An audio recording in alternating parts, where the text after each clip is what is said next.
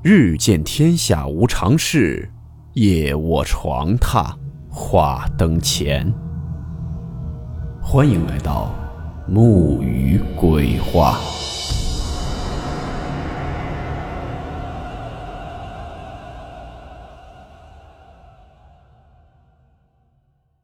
大家好，我是木鱼。今天的故事来自网友蒙索阿荣喜安。兔子花投稿提供。故事名称：无人的店铺。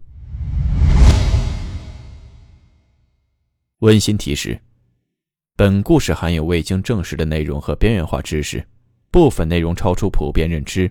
如感到太过冲击自己的主观认知，请大家当做故事，理性收听。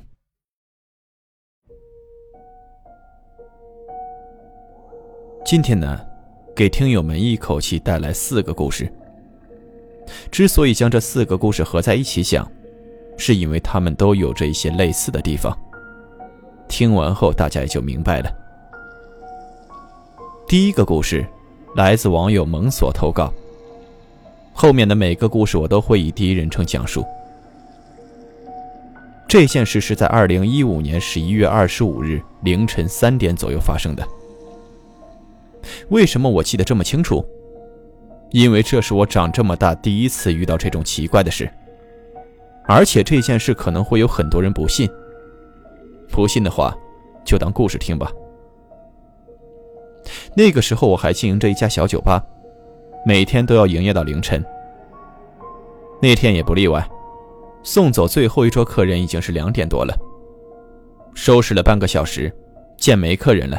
便关上店门，开车回家。凌晨的大街很安静，偶尔一两部汽车经过。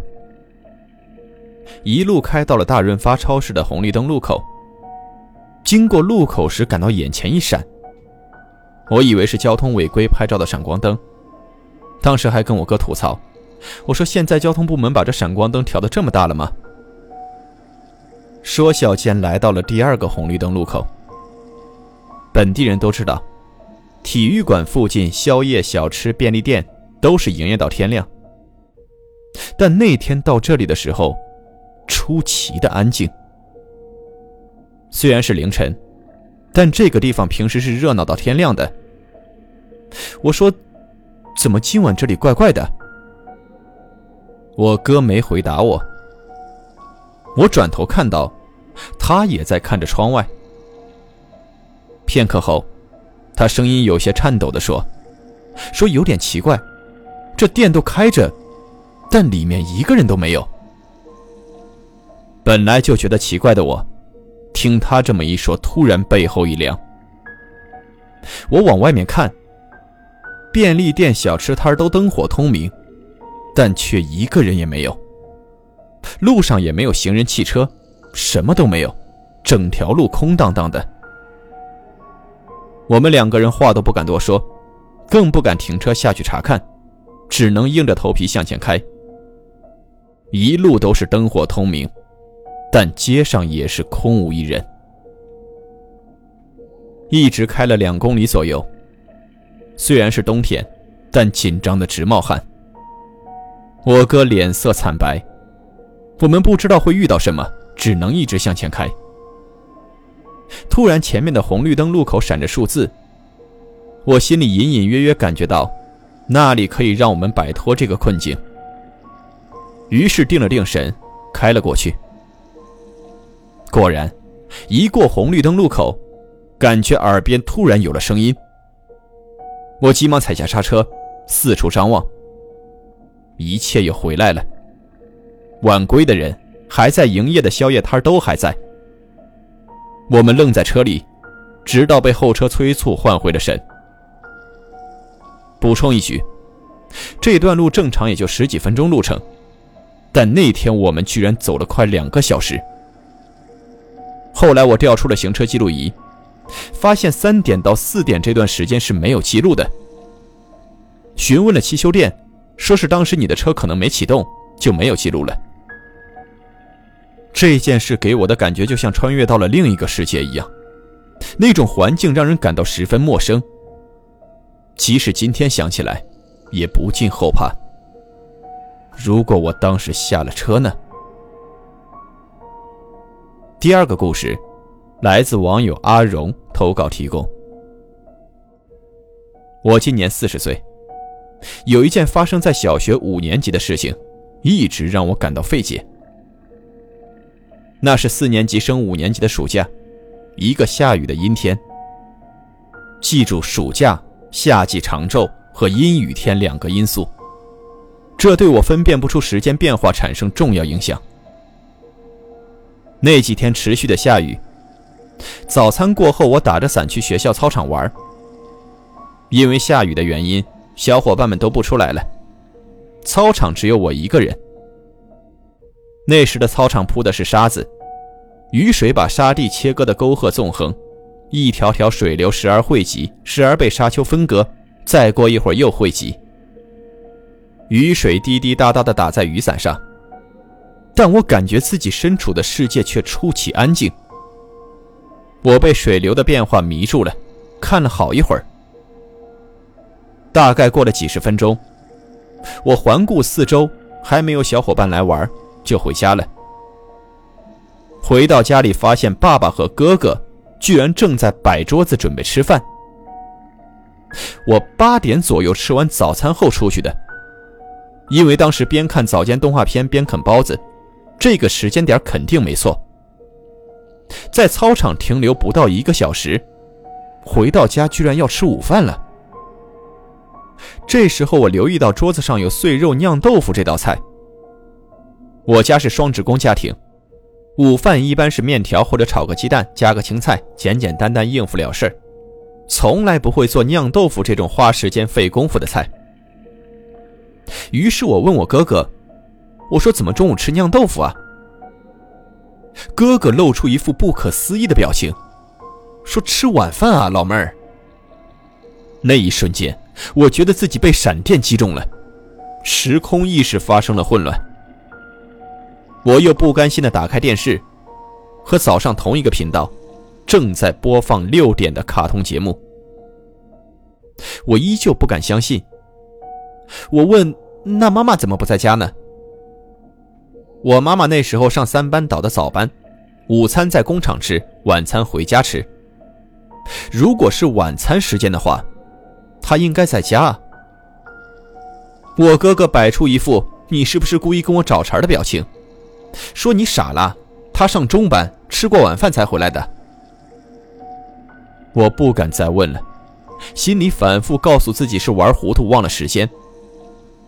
我爸爸是很严厉的人，不按时回家吃饭都会批评，更别说中午没回家吃饭了。但是那天他和哥哥都没有质问我的意思。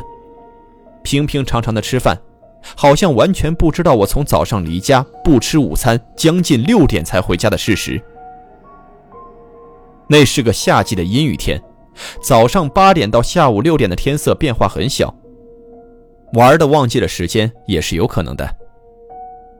但是我真的什么事情都没做，就是凝视水流。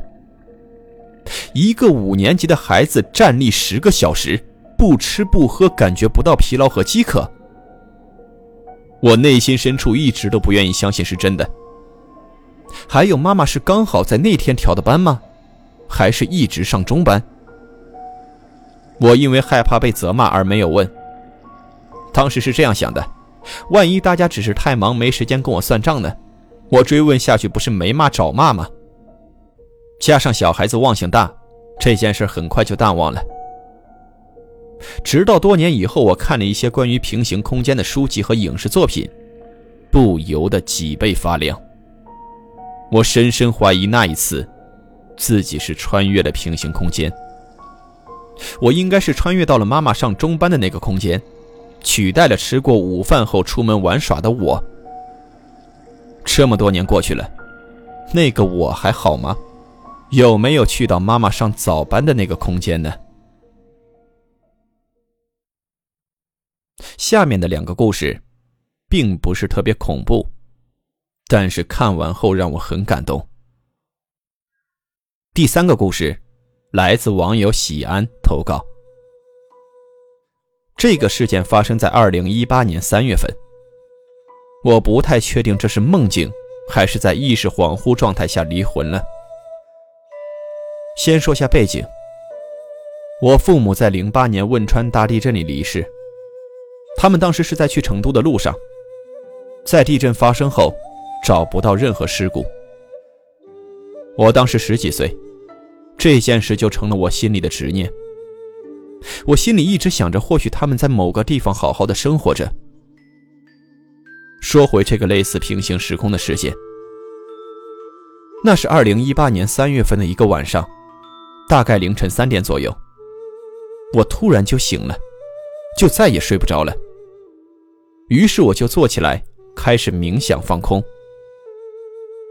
在冥想一会儿之后，忽然就有个声音说：“我带你去看看。”在那一瞬间，我就感觉整个人懵掉了。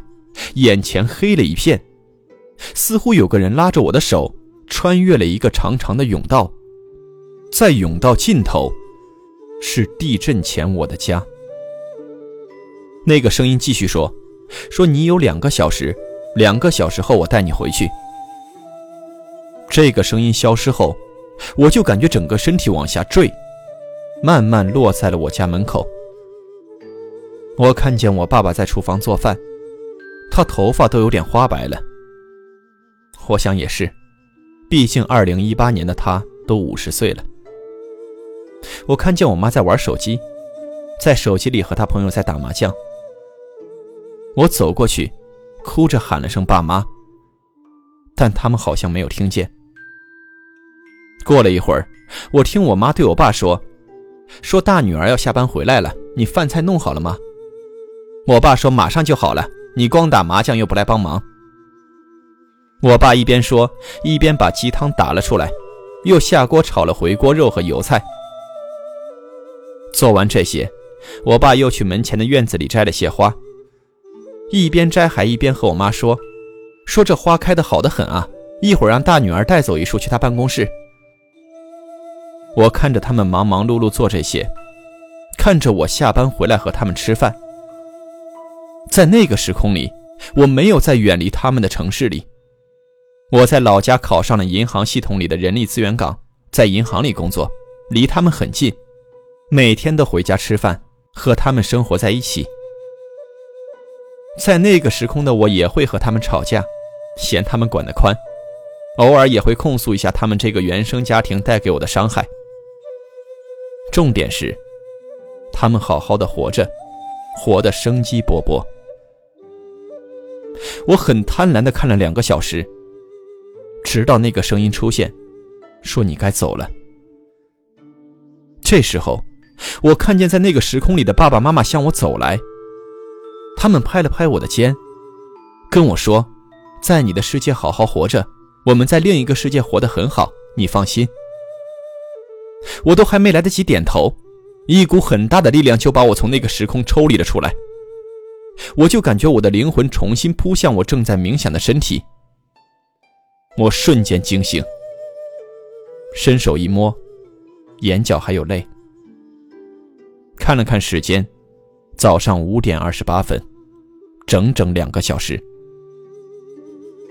我不知道我是不是真的去了另外一个平行时空，或许这也就是我一厢情愿的梦境吧。但我也真的希望，或许在另外一个时空里。那场地震并未发生，他们好好的，好好的活着。最后一个故事，来自网友兔子花投稿提供。我是相信平行空间的存在的，这样逝世的亲人会在另一个时空与我相逢。我的经历很难受，难以启齿，在这里想留下一点记忆的印记。记得去年七月，我的爷爷生病去世了。生老病死，人之常情。事情从头说起，却又不太简单。爷爷是个精干又急性子的小老头，也许是年轻当过兵，身子骨一直很硬朗。可去年二月，爷爷一病不起，在医院里，爷爷老是念叨着想回家。但身体却一天不如一天，直到陷入昏迷。就是那种可以睁开眼睛、可以动，但对这个世界毫无意识的昏迷。慢慢的，爷爷病情加重，医生也无能为力了。经家里人商量后，无奈放弃治疗，接爷爷回家。听说回家休养和待在医院一样，可能还是只能活一两周。回到家里，大家都休息了，留下我一个人在爷爷房间里。我寸步不离地陪在他身旁，听着他沉重的喘息声。这个我待了十几年的房子，竟让我感到无比的空虚与沉默。我多想制造点声响吵醒爷爷。他昏迷的实在太久了。奶奶无奈地向我摆摆手，叫我坐远一点，别让自己太难受。我坐在爷爷旁边，时而喂药，时而喂水，紧握住他的手，多希望他能睁开眼看看我。一下午过去了，我其实也没做什么，却已精疲力竭。妈妈来到爷爷家接我回家休息。站在爷爷卧室，双脚像被套上枷锁，每迈出一步都是踩在心尖上的刺痛。安静的给奶奶和二姑告别后，我和妈妈回家了。爷爷家离我家很近，隔着一个街口。每次离开，爷爷总是会送送我。我怕他太累，就只叫他送我到街口。绿灯后，爷爷会叫我大胆走过去，看着我安全过马路后。他会与我挥挥手，但还久久不忍离开。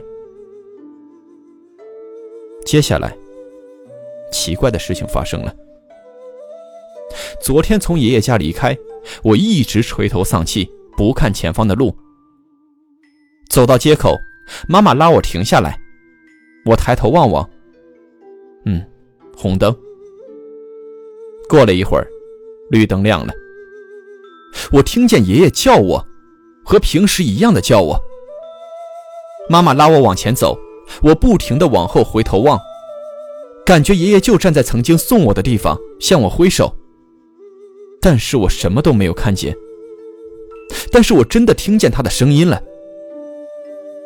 过完马路，我告诉我妈妈，我说我听见我爷爷在叫我，他好像站在街口向我挥手告别呢。妈妈听了，安慰我说。说我今天太累了，回去好好休息。走到家大门门口，我翻钥匙准备开门，突然发现充电器落在爷爷家了。于是我立刻掉头去爷爷家。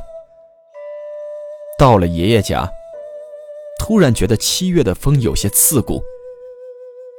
奶奶开了门，我直接去找充电器了，发现充电器正在观音菩萨下方的桌子上。爷爷一生信佛，总是在家里祭拜观音。突然，我没有听见从爷爷房间里传来的喘息声。我紧张的跑进去，爷爷已经有些抽搐，眼神已经无比空洞了。妈妈开始给大家打电话，二姑开始哭了。我跪在地上牵着爷爷的手，他那无比扭曲的疼痛很快便安静了。后来家里人都常说，要不是那个充电器，我可能见不着爷爷最后一面，大家有可能都见不着。可是，在我过马路时，我明明听见了爷爷的声音，是他在向我告别，也是他最后一次送我了。爷爷生病住院到离开，不多不少刚好两个月。离开的那天是观音的生日，他们都说他走得好。送走了养我长大的人，他见证了我的诞生，我见证了他的死亡。这世界上再没有人因为我一点小成功就开心的眼睛里都充满星星了。我相信在那个时空，我们还一起生活。他会叫我别着凉，会提前准备我爱吃的东西，会送我到那个街口。我好挂念他。过去几个月了终于能走出来了。很久没写文字了写的不是很好。谢谢你们能听完我的故事。愿你们一切安好。